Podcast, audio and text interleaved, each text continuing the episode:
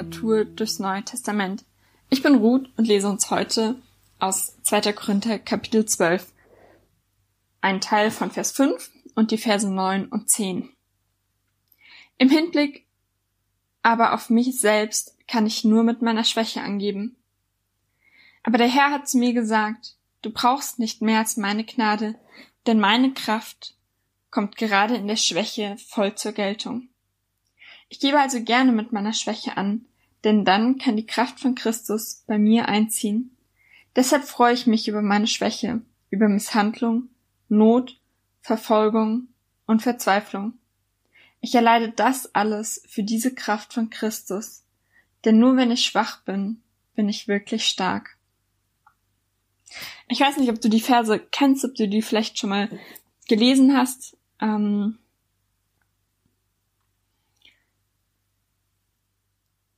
Und ich weiß nicht, wie es dir geht, aber ich kann dir erzählen, wie es mir geht. Ich freue mich für gewöhnlich nicht, wenn ich irgendwas nicht packe oder wenn ich feststelle, dass mir irgendwas nicht gelungen ist. Ich freue mich auch eigentlich nicht, wenn ich in Not bin, wenn ich Misshandlung erfahre, wenn ich Verfolgung erfahre, auch wenn ich weiß, dass ich das im großen Stil eigentlich gar nicht kenne. Aber ich freue mich auch nicht, wenn ich mich verzweifelt fühle. Ich freue mich nicht mal in den kleinen Schwierigkeiten in meinem Studium, von denen ich weiß, dass sie gar nicht so dramatisch sind. Aber in dem Moment, in dem ich drinstecke, sind sie irgendwie so groß, dass ich gar keinen Ausweg sehe und manchmal wirklich verzweifelt bin. Und da ist dann alles andere als eine Freude, so wie Paulus das hier gerade beschreibt oder das von sich behauptet. Er schreibt, oder da steht, dass, dass Gott zu ihm sagt, du brauchst nicht mehr als meine Gnade, denn meine Kraft kommt gerade in der Schwäche voll zur Geltung. Und Gnade bedeutet, dass Gott sich dem Menschen liebevoll und ohne jede Vorbedingung zuwendet. Das heißt, ohne dass ich irgendwas kann, ohne dass ich gelingen hatte, ohne dass ich Dinge gepackt habe, wendet Gott sich mir liebevoll zu. Und dafür erwartet er gar nichts. Und das ist irgendwie so der Kern. Und als ich die, die Verse gelesen habe, musste ich an ein Gespräch denken, das ich die Tage mit einer Freundin hatte. Wir haben uns über Kirchen unterhalten und sie, mm, also über Kirchengebäude haben wir uns unterhalten und sie hat ähm, gesagt, dass sie gar nicht gerne in Kirchen geht, weil sie die oft sehr bedrückend findet. Und ähm, ein Grund dafür, den sie mir genannt hat, war, dass sie nicht versteht, warum da ausgerechnet dieser gekreuzigte Jesus ähm, immer und überall zu sehen ist und oft ganz groß da hängt. Weil das Jesus nicht unbedingt oder ganz und gar nicht in seiner besten Zeit, in seinen besten Tagen darstellt, sondern in dem Punkt, wo es ihm am schlechtesten ging, wo er am meisten Misshandlung erfahren hat, wo er am meisten Verzweiflung erfahren hat, wo er am meisten Not erfahren hat, und wo man am meisten seine Schwäche sieht. Das ist der Punkt, an dem Jesus ähm, ja komplett entkräftet an diesem Kreuz hängt. Und das ist der Moment, in dem wir ihn abbilden.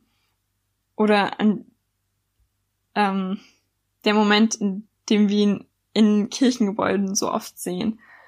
Und sie hat mich gefragt, warum das überhaupt so ist und als ich die Verse gelesen habe, musste ich nochmal an unser Gespräch denken und für mich oder ja, was auch dahinter steht, ist, dass ja, Jesus war da komplett am Ende und hat überhaupt keine Kraft mehr. Eigentlich genauso wie, wie Paulus das hier beschreibt. Und trotzdem steckt in diesem Moment die allergrößte Freude, weil Gott ihn in dem Moment und dadurch uns Menschen alle liebevoll anschaut und sich uns liebevoll ohne Vorbedingung zuwendet. In dem Moment hat Jesus gar nichts gepackt und gar nichts geschafft. Und das ist, ja, wir sagen immer, wir wollen Jesus ähnlicher werden, aber ich glaube, in dem Moment bin ich Jesus oft am allerähnlichsten, weil ich so oft Dinge nicht hinbekomme oder nicht packe oder ähm, ja, irgendwie verzweifelt bin, in Not bin, wie auch immer. Und Gott sagt, wir dürfen an seiner Gnade genug haben, weil wir nicht mehr brauchen als seine Gnade, weil da, wo wir schwach sind, da kommt am meisten zur Geltung, dass Gott Dinge kann. Oft trauen wir Gott in unseren Gebeten und in unserem Glauben nur das zu, was wir auch ohne Gott gut schaffen würden. Lass dich heute mal herausfordern, wenn du betest oder wenn du Gott vertraust. Trau ihm mehr zu, als du dir selbst zutraust. Trau ihm mehr zu, als du alleine packen würdest. Weil das ist kein Wunder. Hey, Gott tut dann ein Wunder und Gott liebt es, dir dann zu helfen, wenn du selbst nicht weiter kannst, wenn du selbst keine Kraft hast und wenn du, ja, wenn du in Not und in Schwäche, im Bedrängnis bist, in Verzweiflung, dann wendet sich Gott dir liebevoll zu. Und dann darfst du dich freuen, weil du gewiss sein darfst, dass, ja, dass Gott liebt, einzugreifen. Und nun geh und erlebe, dass Gott sich dir liebe, liebevoll zuwendet.